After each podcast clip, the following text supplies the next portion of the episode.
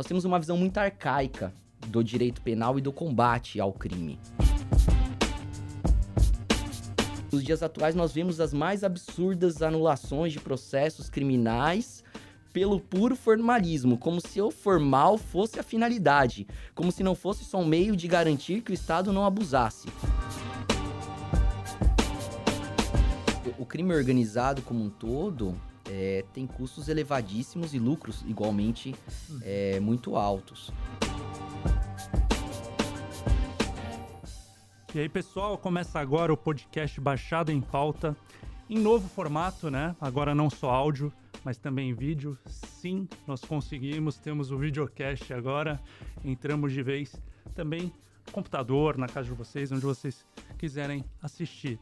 E esse novo estúdio aqui comporta também mais participantes. Eu vou ter ao meu lado sempre dois, dois jornalistas amigos para conduzir o programa.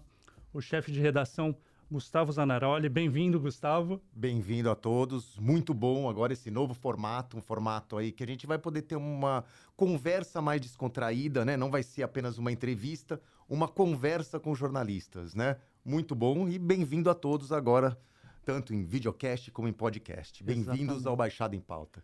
E Luiz Lina, produtor da TV Tribuna também. Bem-vindo, Luiz. Obrigado, Matheus. Muito boa tarde, bom dia, boa noite, né, para quem nos, nos, nos está assistindo e também ouvindo, ou, né? e ouvindo, ouvindo, né? Porque um, muito importante ter esse espaço, muito importante trazer também as pessoas que fazem parte do dia a dia da nossa região, é, pessoas conhecidas ou não tão conhecidas, mas contar histórias. Acho que o princípio do jornalismo é contar histórias e essa é o que o Baixada em Pauta vai, vai trazer, né? E é isso, a gente mudou um pouquinho, né? Saiu ali do, do áudio só, de uma pessoa conversando com a outra, da pegada mais da entrevista, trouxemos um para conversa, né? Mas a essência se mantém, é trazer aí assuntos da região, vamos continuar na mesma pegada. E hoje não poderia ser diferente, a gente pensou em alguns nomes, teria que ser alguém muito envolvido aqui com a região, de, de peso, né, literalmente.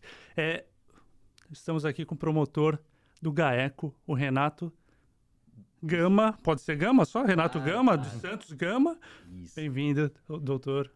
Olha, muito obrigado pelo convite, extremamente honrado. Gustavo, Matheus, Lina, que já é meu conhecido de tantas matérias, tantas operações que cobriu pela TV Tribuna, um grupo muito importante aqui na região. Sinto-me extremamente honrado de fazer parte desse novo programa e desse novo formato, além do áudio, também o vídeo. Tomei banho, passei, Ah. passei perfume e, inclusive, cortei o cabelo. Então, Lina, sinta-se honrado porque a, a- o reconhecimento de minha parte existe. Porque não é sempre obrigado. que eu passo perfume. Muito obrigado. Isso é Numa, uma é a uma gente ainda não chegou no, no odor, ainda não chegou. mas Um dia a gente chega, né? um dia a gente chega. Eu não passei, mas até Listerine eu usei hoje.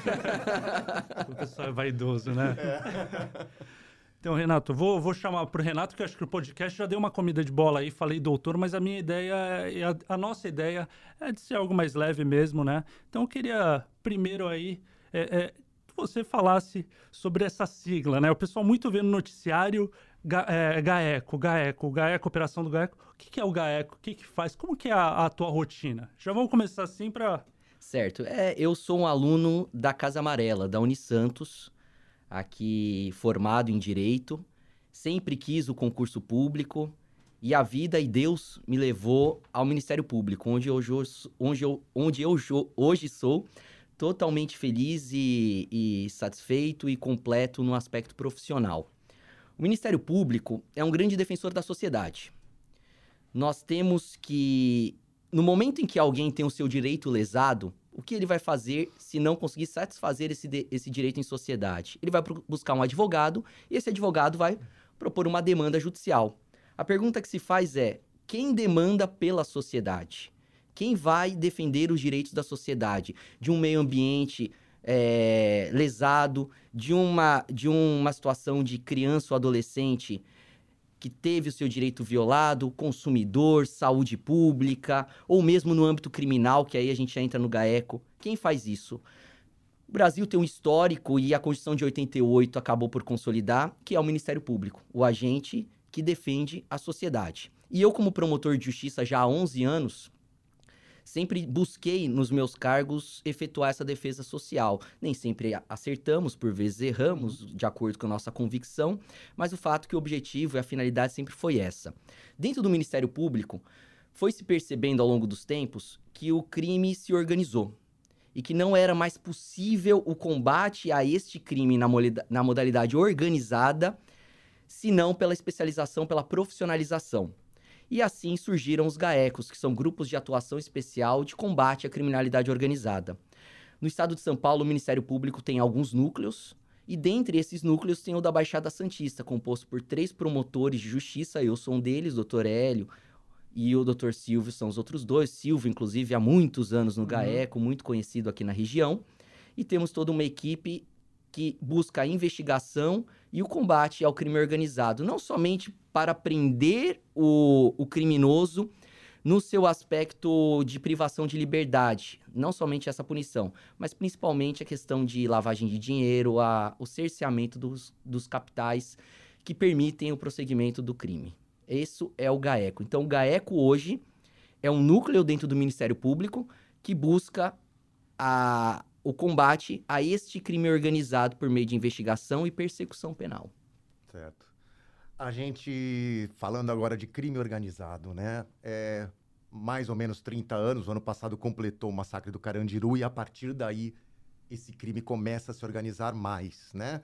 A ponto de a gente ter uma facção criminosa com um núcleo, um núcleo grande aqui na Baixada Santista. Quando começou esse fortalecimento do crime organizado a partir aqui da Baixada Santista? Porque a Baixada Santista é, é uma região tão preocupante quanto a organização desse crime paralelo, essa facção criminosa que domina hoje aí a maior parte do estado? Bom, como você disse, o crime organizado, a principal facção do Brasil hoje, e que inclusive talvez seja hoje a maior facção da América Latina, ela começou a partir dos presídios, de dentro dos presídios, e assim se espalhou não só pelo estado de São Paulo, mas por toda a América. O fato é que a Baixada Santista tem função estratégica para esse grupo de criminalidade organizada, uma vez que para a exportação das mercadorias, das drogas, o Porto de Santos é utilizado rotineiramente, inclusive diversas apreensões, vocês cobrem muitas dessas apreensões. Demais.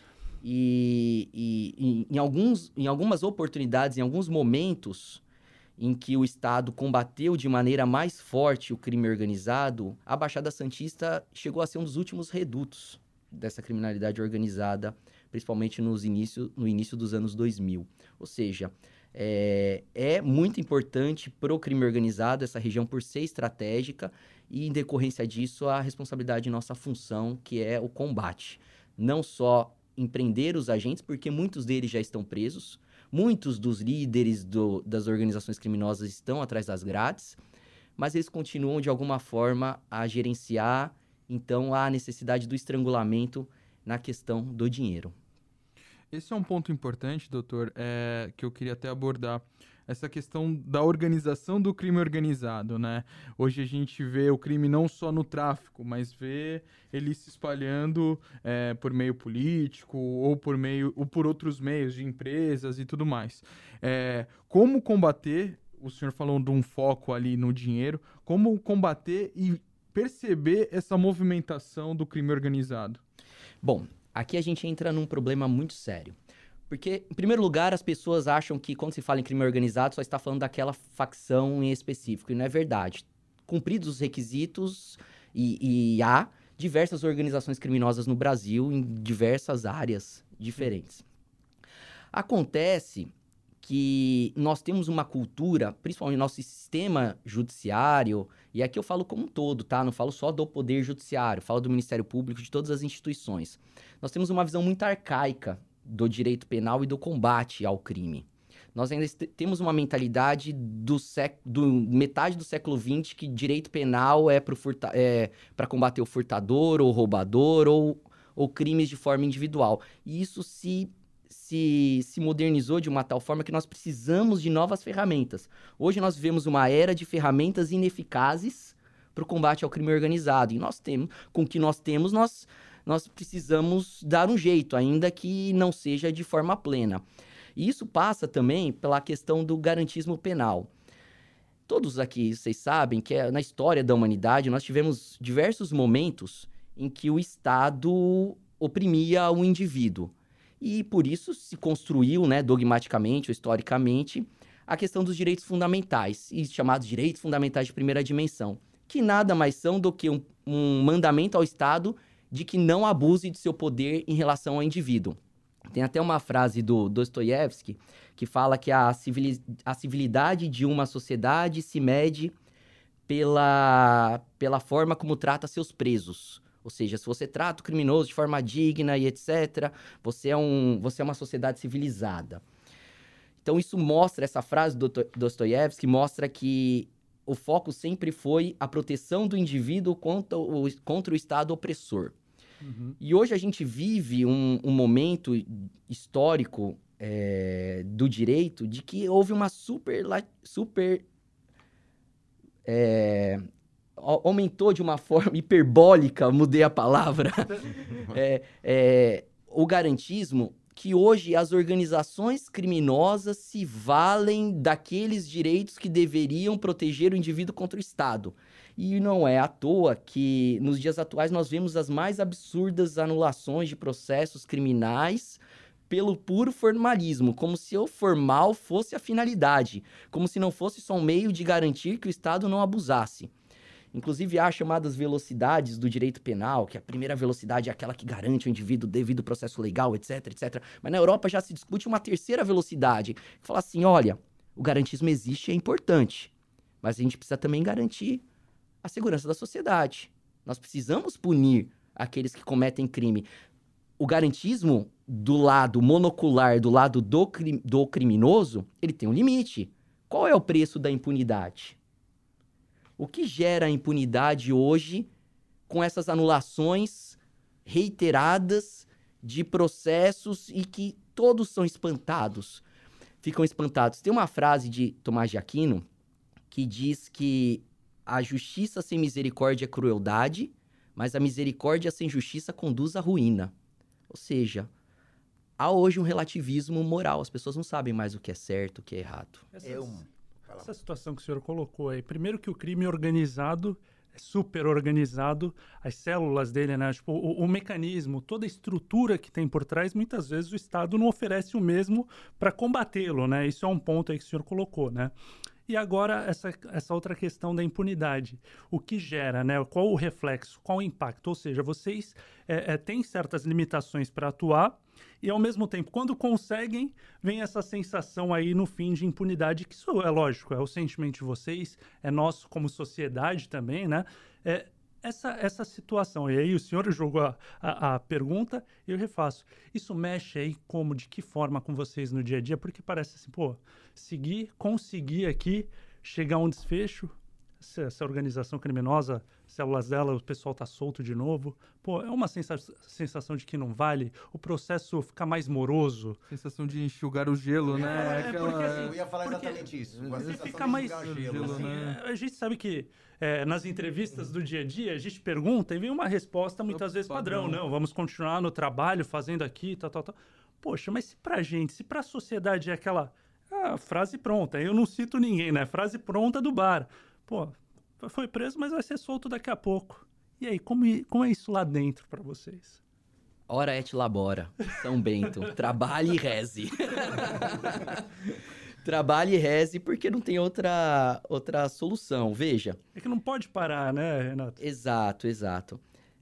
Muitas vezes eu brinco lá no GAECO para outras pessoas que eu vou virar promotor civil, eu vou dar parecer em alimentos, eu vou, eu vou me manifestar em, em ações é, que envolvem menores no consumidor. Todos têm a sua relevância e sua importância, não estou menosprezando. Sim, sim. Mas é uma forma de brincar de que eu vou fugir dessa frustração constante que é o combate, principalmente contra quem é criminoso e tem certo poder aquisitivo.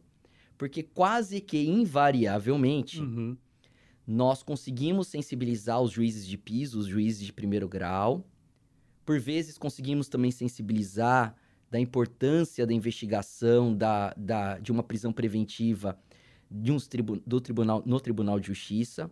Mas, infelizmente, aqui vai uma crítica muito respeitosa Quando se chega a Brasília, parece que nós temos, vivemos em uma realidade paralela, em que nada é grave, nada é, nada é suficientemente respeitado em uma investigação, tudo é anulado, e aí só nos resta respirar fundo e acreditar e rezar que um dia isso vai mudar. Parece até letra de música. Aquela, aquela, aquele ditado também de bar, né? Quem tá certo tem que provar mais, né? Que tá certo. Ou seja, numa investigação é assim também. Vocês estão com todos os encaminhamentos lá, tudo provando aquela, aquela, aquela situação, né? Traduzindo aí pro, pro leigo, né? Tá tudo ali no papel da organização criminosa, o que o cara fez ou não, mas mesmo assim sempre acham alguma coisa para anular o processo. É, hoje quando nós não, não temos o êxito na, na ação penal, 90% das vezes nem se discute o mérito. Ou seja, se fez ou não fez.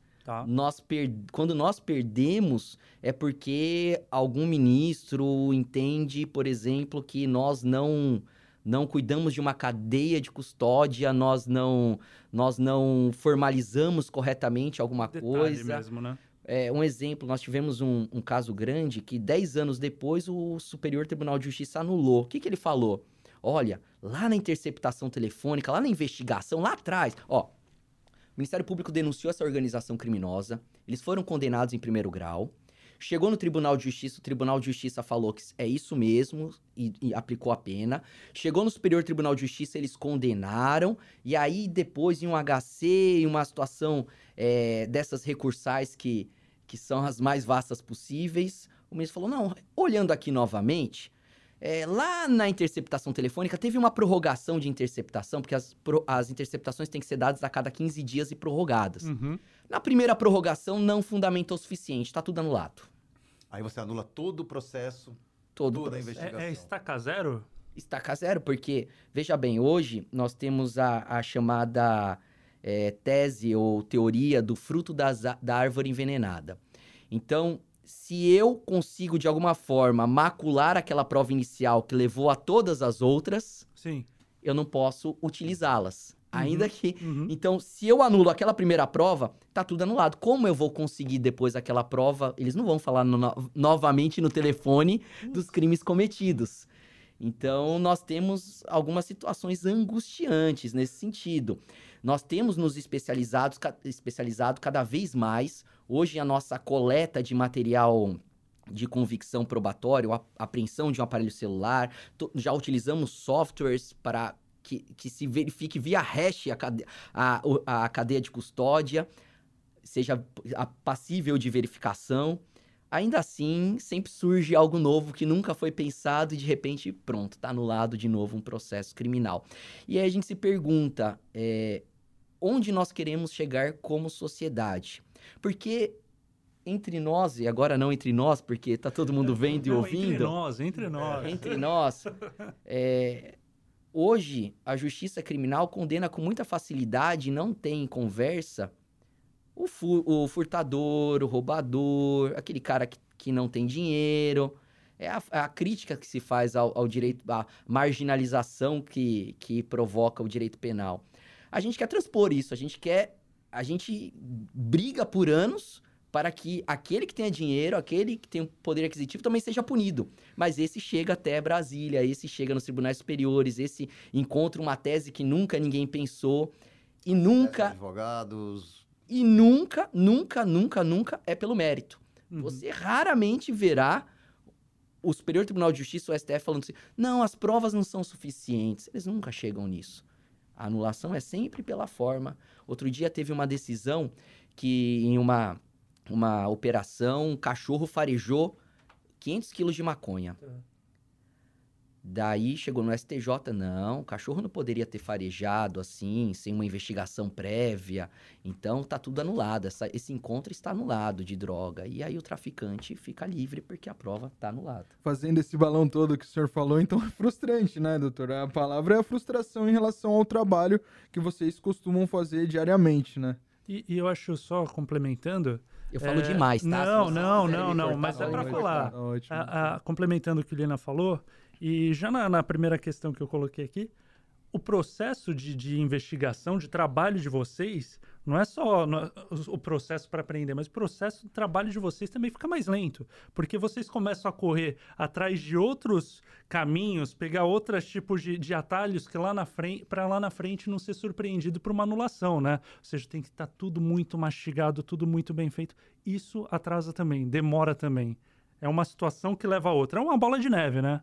Sim, é uma bola de neve. Por isso que eu disse que nós precisamos, enquanto sociedade, repensar o que nós queremos do direito penal, do sistema de justiça. Nós queremos aquele, aquela visão do garantismo contra o pobre coitado em relação ao Estado opressor, ou nós, nós vamos reconhecer que a criminalidade organizada evoluiu muito e que essas ferramentas são ineficientes para a tutela da sociedade, porque também é um direito fundamental Sim. que as pessoas convivam com uma certa segurança pública, não é verdade? Bom, a gente tem notado já de alguns anos para cá essa nova modalidade que torna o Porto de Santos uma das principais portas do tráfico internacional de drogas, né? Basicamente, cocaína escondida em cargas regulares ou então em cascos do navio, né? Como é que eu queria que o senhor explicasse como é que funciona isso? Como é a droga chega do outro lado, chega na Europa, tem alguém para buscar já pegar essa droga? Como é que foi surgiu esse contato todo dessa facção criminosa com organizações internacionais, com máfias da Europa, para que essa droga saísse do Brasil e, e chegasse, tornasse o Brasil um dos principais aí é, exportadores entre aspas da, de drogas é, para fora, para fora, para a Europa, por exemplo? Como é que funciona essa cadeia? Bom, é, é, preciso, é preciso dizer que essa facção que, que é maior hoje do Brasil, ela praticamente monopoliza, de certa forma, a, a remessa de, de droga para o exterior. E isso, é, inclusive, há quem diga que já não se trata de uma organização criminosa, estrito senso, mas é uma verdadeira máfia. Já chegou ao. Já chegou. É, o que falta, doutor? Eu só depois O que, que falta para essa organização se tornar de fato, ó, é uma máfia? Olha, haja quem defenda, né? O, o, tem um colega, né? O, o promotor Lincoln Gakia, que inclusive é, virou manchete nacional por, porque é uma pessoa é, alvo dessa organização criminosa.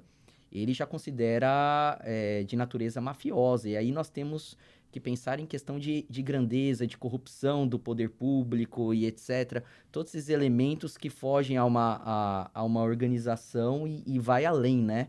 É, aí só pensarmos em questão de, da máfia italiana, de todas as outras é, existentes. O fato é que eles estabeleceram, profissionalizaram um know-how mesmo de, de colocar droga para a Europa diversas, de diversas formas. É. É, seja no casco do navio embaixo com mergulhador, seja jogar é, através de mochilas já quando o navio está lá fora, é, ou por meio de carga, a, dentro dos containers, né? Uhum. Dentro do container, é, há uma certa dificuldade hoje, porque há o raio-x, né? E eles, e, e, salvo engano, praticamente todos os containers passam por esse raio-x. Aliás, a, a, Receita Federal e a Polícia Federal fazem um bom trabalho, há apreensões uhum. é, seguidas de drogas, né? Agora, nós precisamos, nós precisamos, repito, e talvez esse seja um modelo arcaico nosso, parar somente de atrás do criminoso para prendê-lo. Nós temos que estrangulá-los na questão financeira. Enquanto nós não cortarmos as linhas de financiamento, não, não resolverá nada. Esse, esse é um ponto que eu queria chegar, doutor, porque tem muito dinheiro envolvido, né? Na transação do, da mercadoria, as garantias, inclusive, que esses próprios traficantes dão para os mafiosos, para os importadores, né? É... A questão da lavagem de dinheiro. A gente tem uma região que é rica, né? Nesse sentido. Como fazer um trabalho de investigação de lavagem de dinheiro? Porque aí você mexe com o COAF, você mexe com outros órgãos. Existe também essa dificuldade? Bom, além do, do, da lavagem do tráfico aqui, a gente tem muitos processos de lavagem relacionados a jogo de azar. É, essas duas atividades estão intrinsecamente ligadas. Muitas pessoas falam: não, mas por que vocês combatem tanto o jogo de azar? Por duas razões. A é. primeira, a primeira é, ah, mas coitados dos velhinhos, deixa eles jogarem, parece, né? Parece que é algo simples, né? É, é rotineiro. É. Primeiro que, que eles têm vínculos é, muito íntimos com o tráfico de drogas. E aí as estruturas que eles criam para lavar dinheiro são também utilizadas pelo tráfico. Então muitos dos comércios que nós vamos é, encontrando e sequestrando é, é, impressionante como quando a gente coloca e, e cessa uma fonte de lavar dinheiro, não dá dois, três meses aquele estabelecimento comercial fecha, porque aí não tem mais o dinheiro entrando o fluxo, da né? o fluxo entrando. Mas além da questão do, do, da íntima relação que eles têm com, com o tráfico de drogas, tem a questão da corrupção dos agentes públicos. Eu, eu, eu, eu acho não, tenho certeza que hoje o, o jogo de azar é o maior fator de corrupção do poder público, não só na Baixada Santista, mas em muitas regiões metropolitanas. Porque o, os responsáveis pelos jogos de azar, eles buscam a corrupção do policial, do fiscal e todo mundo. E uma vez que você corrompe um agente público, você corrompe o sistema.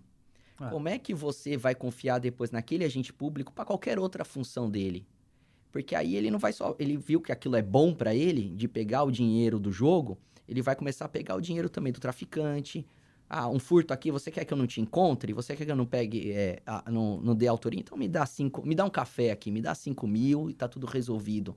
Corrompeu, o indivíduo corrompido, acabou. E nós temos esse problema. O, o, o jogo de azar é quase que natural o recebimento de alguma vantagem por parte de agentes públicos. É. E isso é complicadíssimo. Isso sucateia, isso acaba com, com o sistema de segurança pública. Eu falo como um todo. Como, como um todo mesmo, né? Porque para a sociedade, por exemplo, o que a gente escuta né, no dia a dia, pô, não posso confiar em determinado agente, em determinada força, né? Polícia, enfim, é, é uma mácula, né? Aí na, na sociedade.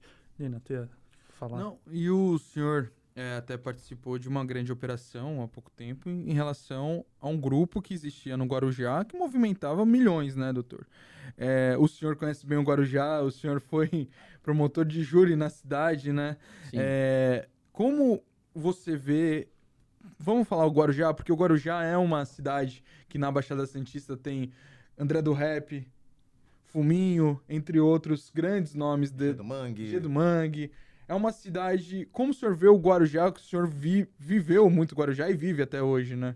Bom, Guarujá, pérola do Atlântico, né? Eu gosto muito do Guarujá, tenho muito carinho pelo Guarujá. Fui promotor do júri lá há 3, 4 anos. É, aliás, o júri é minha paixão, adoro, adoro plena júri, é a defesa da vida e, e, da responsabilização. Ah, mas não vai trazer o sujeito de volta à vida, mas vai dar um conforto para aquela família Sim. de que houve alguma justiça, houve uma resposta, não saiu impune. A questão da impunidade é norte, né? Uhum. É, e é, talvez seja um grande mal que nós sofremos hoje por essa sensação. A sociedade capenga por não crer na justiça. E eu também não creio muitas vezes, mesmo no meu trabalho. Mas o, o, Rio de Janeiro tem. É, o Rio de Janeiro. Guarujá. eu, eu, ia, eu ia fazer uma é, pergunta dessa. Muitas vezes as pessoas também é. né, trazem isso aí à Bom, tona. o Guarujá teve um crescimento desordenado absurdo. De, de uma. Da pérola do Atlântico, da, de um lugar que era um paraíso, né? É, foi crescendo exponencialmente sem qualquer planejamento e hoje temos uma mini Rio de Janeiro, é onde eu queria chegar. Por isso que eu falei.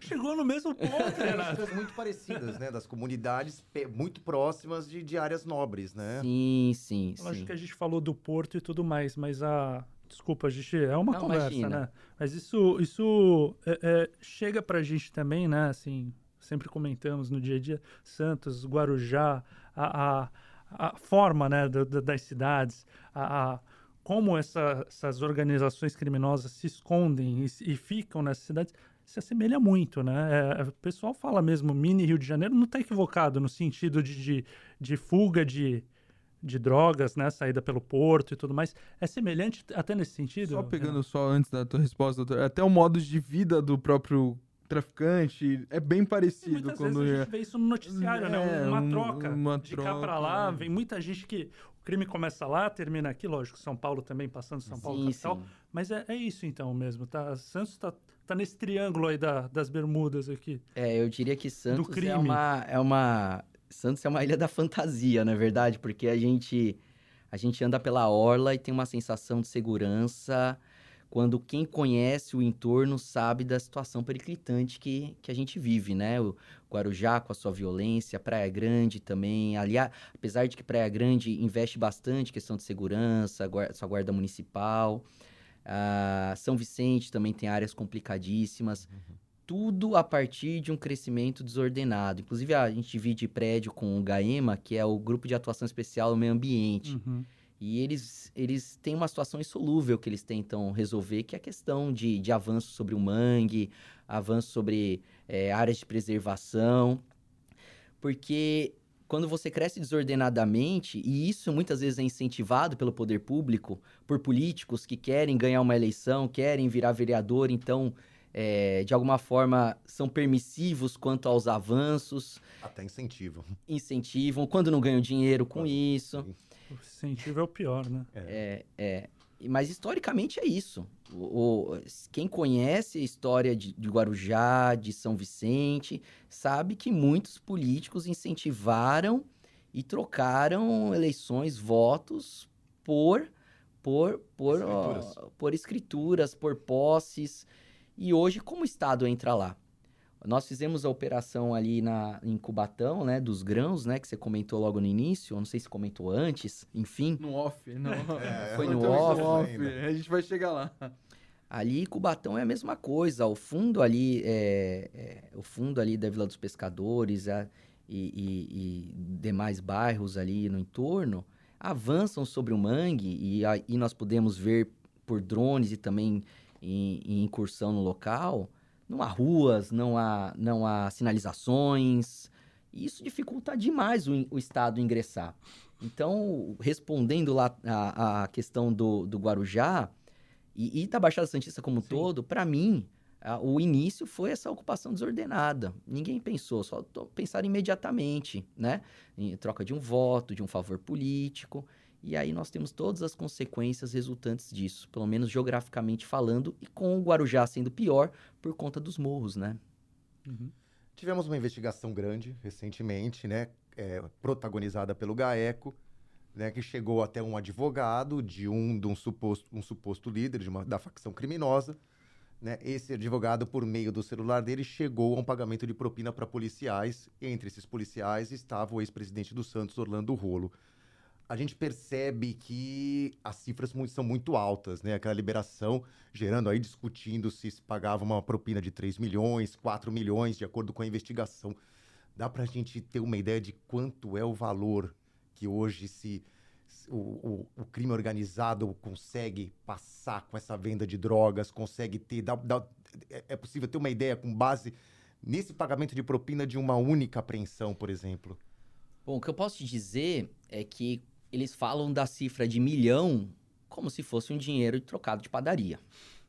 A verdade Isso que a gente é percebeu ali numa única apreensão. Isso aí já dá a dimensão. Né? Mas o, o, crime organizado como um todo é, tem custos elevadíssimos e lucros igualmente uhum. é, muito altos. Sobre esse fato em específico, nós tivemos recentemente uma anulação do Tribunal Regional Federal da apreensão do aparelho do celular do, do, do advogado Armoa. O que dizem os o, o, que disse, o que disseram os desembargadores? Que a Polícia Federal teria feito uma revista ilegal no advogado e que não poderia ter feito isso, que não havia nenhuma justa causa para tomar o celular dele em uma busca pessoal. Então, por conta disso, a apreensão é ilegal e nós não podemos usar absolutamente nada do aparelho celular coletado, da extração. Acontece que da extração, em primeiro lugar, houve essa, essa descoberta não só dessa negociação a qual você se referiu do, do investigador de polícia, mas como há também na Justiça Federal outra negociação em que, inclusive, já haviam sido feitos os pagamentos. Olha o prejuízo de uma declaração de nulidade da apreensão de um aparelho. Sendo assim, é, com todo respeito, e aí o, o, o Ministério Público Federal já interpôs embargos de declaração, é, não houve entendimento correto é, do, do contexto de apreensão, só para que fique claro o que aconteceu de verdade. O Vinícius, que é o traficante internacional ao qual era vinculado o advogado Armoa, ele já era investigado pela Polícia Federal por lavagem de dinheiro, tráfico de drogas, organização, é, integrar organização criminosa. E foi apresent... foram apresentadas as provas à polícia, à Justiça Federal, e a Justiça Federal decretou a prisão preventiva do Vinícius, assim como busca e apreensão em todos os seus imóveis. Em relação ao advogado Armoa, na mesma investigação havia indícios veementes de lavagem de dinheiro. Ele passava para o nome dele bens do traficante Vinícius. Então havia contra o advogado Armoa também uhum. uma busca e apreensão, uma ordem de busca e apreensão. Inclusive com determinação para prender o aparelho celular. Então o juiz federal já havia dito em relação ao advogado Armoa, vocês podem ir ao escritório dele e colher tudo, ir à casa dele e colher tudo, e podem pegar o aparelho celular dele. Pois é. Quando é, acontece que a Polícia Federal ia cumprir diversos mandados e eles iam dar o start no momento em que encontrassem o Vinícius, porque o Vinícius era de difícil localização. Acontece que eles descobriram que o Vinícius ia pegar um passaporte no posto da Polícia Federal. Quando o Vinícius chegou, para surpresa dos policiais, havia também ali o advogado Armou estava junto. Quando você prende alguém quando você prende alguém, aqui eu não sou policial, mas eu já participei de muitas operações por conta do GAECO, de ir a campo e efetuar prisões e etc. Quando você vai prender alguém, prevent... quando você vai efetuar uma prisão, seja em flagrante, seja para cumprimento preventiva, a primeira coisa que se faz é revistar o alvo e quem está com o alvo. Porque envolve segurança de todos. Você tem que revistar aquelas pessoas se elas tiverem uma arma. E se elas é, é, forem prender fuga, você tem que a, é, revistar aquelas pessoas.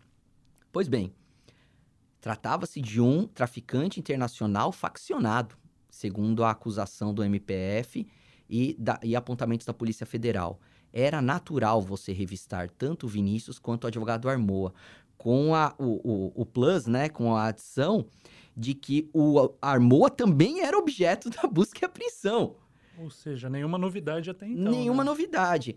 Então, eu não sei o que é, o que foi passado, o que foi entendido pelos outros desembargadores, mas a impressão que eu tenho é de que, de, de alguma forma, eles acreditaram que foi uma, uma aleatória, um, é, foi uma, um abuso e revistá-lo pessoalmente, mas não. Aquilo estava dentro de um contexto da busca e apreensão. Vou te dar um exemplo. Vamos supor que eles não, não revistassem o advogado Armoa e em seguida falassem, doutor Armoa, nós vamos agora ao seu escritório para fazer a busca e apreensão. Chegassem lá, olha, doutor Amor, tá aqui, nós estamos no seu escritório, agora precisamos pegar o seu celular porque está no mandato. E aí quem discutiria isso?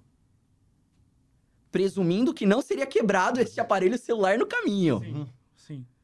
Entende? Então é não foi legal, essa busca não foi legal. É aquilo que nós conversamos lá no início, da questão da forma, do, do, do rigor, do rigorismo formal. Uhum. É, com todo respeito e, e, e, creio, tenho a esperança de que o TRF vai mudar essa decisão, mas não há cabimento em. em né? não, não foi alguém parado pela, na rua pela Polícia Federal e do nada fizeram uma revista pessoal e pegaram o celular. Não, havia uma ordem judicial para pegar o celular. Sim.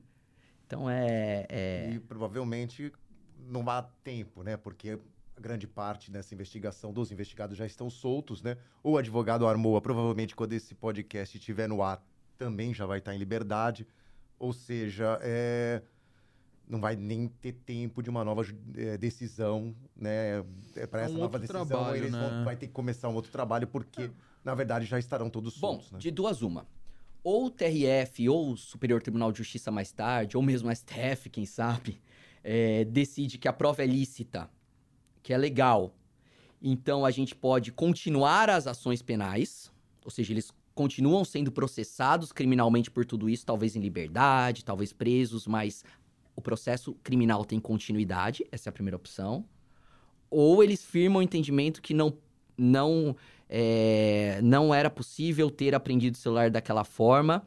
Então, terminada essa decisão, os policiais voltarão à ativa, terão seus distintivos, terão suas armas e continuarão é, atuando em sociedade. E esse foi um ponto que os dois juízes, tanto do, da Justiça Federal e Estadual, co colocaram nas suas decisões, né, na questão da não extinção do processo, né, pelo segmento, prosseguimento do processo, até pelo tamanho que é esse processo. Não, não é um processo simples. É um processo que envolve milhões, crime organizado, é, exportação de droga, né? Então, recurso do, recurso do Estado, do porque Estado, assim, não, não para também. É, é um gasto de energia é, constante. É. A gente no noticiário diário vira uma novela, cara. É não acaba do, nunca, do né? Estado em dois sentidos, porque tem o trabalho do Ministério exato, da E exato. tem também a, o no no dia da ação, porque eles estavam cumprindo o dever com o Estado. Exatamente, exatamente. Então é uma. é uma, uma das frustrações também do, do trabalho. Muito, né? muito grande, né, doutor, nessa questão. Bom, é, o mais maluco de tudo isso é pensar que eventual extinção do processo não se deu pelo mérito. É muito maluco pensar isso, porque é a sociedade. O, é o que o senhor falou no começo, né? É, a sociedade pensa, olha para isso e fala: Meu Deus, mas tá aqui a prova, tá aqui a conversa. Ele vendeu, ele desviou cocaína, em tese, tá? Não tô falando. Em tese, pro, pro, pra pessoa lá que tá na sua casa. Ela fala assim: Mas como pode? Tá aqui a prova no WhatsApp, a conversa dele, tá aqui a foto da, da carga de 700 quilos desviados. Tá aqui 4, 3 milhões que ele, que ele ia receber. Como pode ninguém discutir isso e falar que um celular não devia ter sido apreendido e fica por isso mesmo? Então, assim, é. Orete labora. ah, Respira. Vo, vo, é, nós temos que acreditar, senão a gente não a gente para, a gente vai fazer outra coisa da vida, né? Não que é, é minha obrigação, eu recebo muito bem, sou muito bem remunerado para pensar constantemente nesse combate, na, na atuação em prol da sociedade, mas chega um momento que você fica maluco, porque você pensa que está perdendo o propósito. Você fala assim, nossa, não é possível. É, e lá no GAECO a gente investiga de uma forma muito profunda. Então a gente, muitas vezes, a gente tem um arcabouço probatório enorme então não tem nem como discutir que aquele camarada cometeu aquele crime, é vinculado a um crime organizado, não tem nem como. Mas a discussão sempre vai para o formalismo. Essa, essa questão do, do, do, gasto de energia de vocês com o trabalho, né? Sempre volta para o ponto de partida, ou se não para o ponto de partida, sempre precisa de uma revisão do trabalho. O senhor mencionou em determinado momento promotor Gaquia, São é. Paulo, que a gente é. É, é. viu aí em matéria no Fantástico ah, na, no último domingo aí, que ele recebeu ameaças e tudo mais. Como que é trabalhar isso aqui na nossa região? Que a gente fala que Santos é um ovo. O senhor é promotor de uma cidade que é um ovo, onde há muita injustiça, porque escapa muita, muita coisa pelo Porto de Santos, como falou. A gente tem aí os trens agora também, que o Lina mais para frente quer falar. É, como que fica essa questão? Porque assim, sempre bate na tecla e fica, aí é solto, aí volta o processo de investigação. Então sempre está no, no olho do furacão. Que é para vocês, para os promotores? E depois, tá... depois encontrar o cara no Não, quilo, é, por exemplo, no é, restaurante. É isso, porque, como, como, porque, é essa situação, é, né? Do, do, trabalho de vocês, senhor, o senhor falou, eu sou muito bem remunerado, sou pago para fazer isso, mas e aí? E a, a, a segurança de quem trabalha por trás também? Tem gente que fala assim, eu sempre escuto, fica tranquilo, deu errado, mas você fez sua parte. Aí ah, isso não me não te tranquiliza. não me tranquiliza de nenhuma forma. Quando acontece algo dessa natureza, eu fico me revirando à noite para dormir de, de preocupação, de não só do meu trabalho, não só da não só da do gasto de energia, mas preocupado quanto sociedade mesmo. Falar assim, ah, quando, você, quando você tem um criminoso que é quando você tem um criminoso que, que é, é colocado em liberdade ou não vai responder por um crime gravíssimo, você está dizendo que aquela pessoa vai voltar à sociedade como se nada tivesse acontecido. E ela vai continuar, porque até parece que o camarada que, que fez algo dessa natureza vai do nada se endireitar e não vai fazer mais nada de errado. Não, Sim. vai continuar fazendo de errado. E a esperança é um dia pegar novamente ou reverter, né? É isso. Vai falar agora eu só, da apreensão. Passar rapidamente, porque... Três né... minutos para terminar. Mas oh, não, não, a gente, a, gente, a gente consegue avançar é. um pouquinho mais. Vocês me disseram é. que ia ser rápido, mas já tá bastante tempo, hein? Ô, o senhor fala não, bem, então, tem que então, aproveitar, então, né? porque não. se o convidado tá sentindo o tempo passar, é, é negócio... Pô, não... não, não, tá legal, tá legal. Tá, bom, então tá, tá legal. Vamos ficar mais uma hora aí, a gente divide em duas partes. Faz a pergunta tá agora. autorizado tá. dividir em duas partes não, aí? Não, pode, pode fazer. A gente pode, pode passar um pouquinho, não tem? A gente vai, vai. É. Legal, vamos lá. É, então. não, é que essa semana teve essa operação, né? Que o GAECO vem junto também da- das polícias, tanto civil quanto militar, com o doutor Fabiano, com, com o coronel também. É, Falar desse resumo, doutor, vocês. Difícil esse trabalho com a soja, hein, meu? Sim, sim. Ó, bem resumidamente, que já estão pressionando a gente pra terminar. Mas se quiserem, eu, diretor, mas diretor, quiserem, mas diretor. quiserem, eu posso falar mais uma hora aqui tranquilo. Eu gosto de falar. No plenário de júri eu falo uma hora e meia, mais uma hora da réplica. Eu falo, mas por que que você fala tanto? Porque eu gosto de gastar o tempo, eu gosto de falar. Então, se me deixarem, eu faço. Se quiser mais uma hora, eu fico. É, esse foi um trabalho muito importante, né? O mais recente nosso, porque sempre houve a subtração de grãos aqui na Baixada Santista, chamados vassourinhas, né? Aqueles que aproveitam que caiu alguma coisa, vão lá, recolhem, aí depois usa para ração, etc, etc. Mas o crime organizado, ele sempre, se- o criminoso sempre se organiza, passou a atuar de maneira mais ostensiva nessa questão da rede ferroviária. da- E o que acontece? Não somente eles subtraem, mas como eles fazem que o trem pare. Só para vocês terem uma ideia, nesses dois meses de 2023, janeiro e fevereiro, o, a linha ferroviária do estado ficou parada, pelo menos um trecho de interesse, por mais de 500 horas. Isso dá quase 30 dias, 28 Nossa Senhora. dias. Prejuízo enorme. né? Prejuízo de centenas de milhões de reais. E aí eles fazem de diversas formas. É, é, sabotagem na mangueira de combustível, é, destruindo a linha férrea, que pode inclusive acarretar acidentes gravíssimos. Então é uma questão muito sensível, é uma questão muito sensível. Então, qual foi a, a atuação integrada com a Polícia Civil e com a Polícia Militar? Vamos mapear toda a rede de criminosos. Desde o sujeito que vai lá e sabota o trem e furta a carga até o grande receptador. Então, a operação de ontem ou anteontem, né? É, Quarta-feira, vamos pontuar. é, quarta- quarta-feira, não sei quando vai ser É, publicada. sempre aos sábados, pessoal. Sempre aos sábados, pessoal.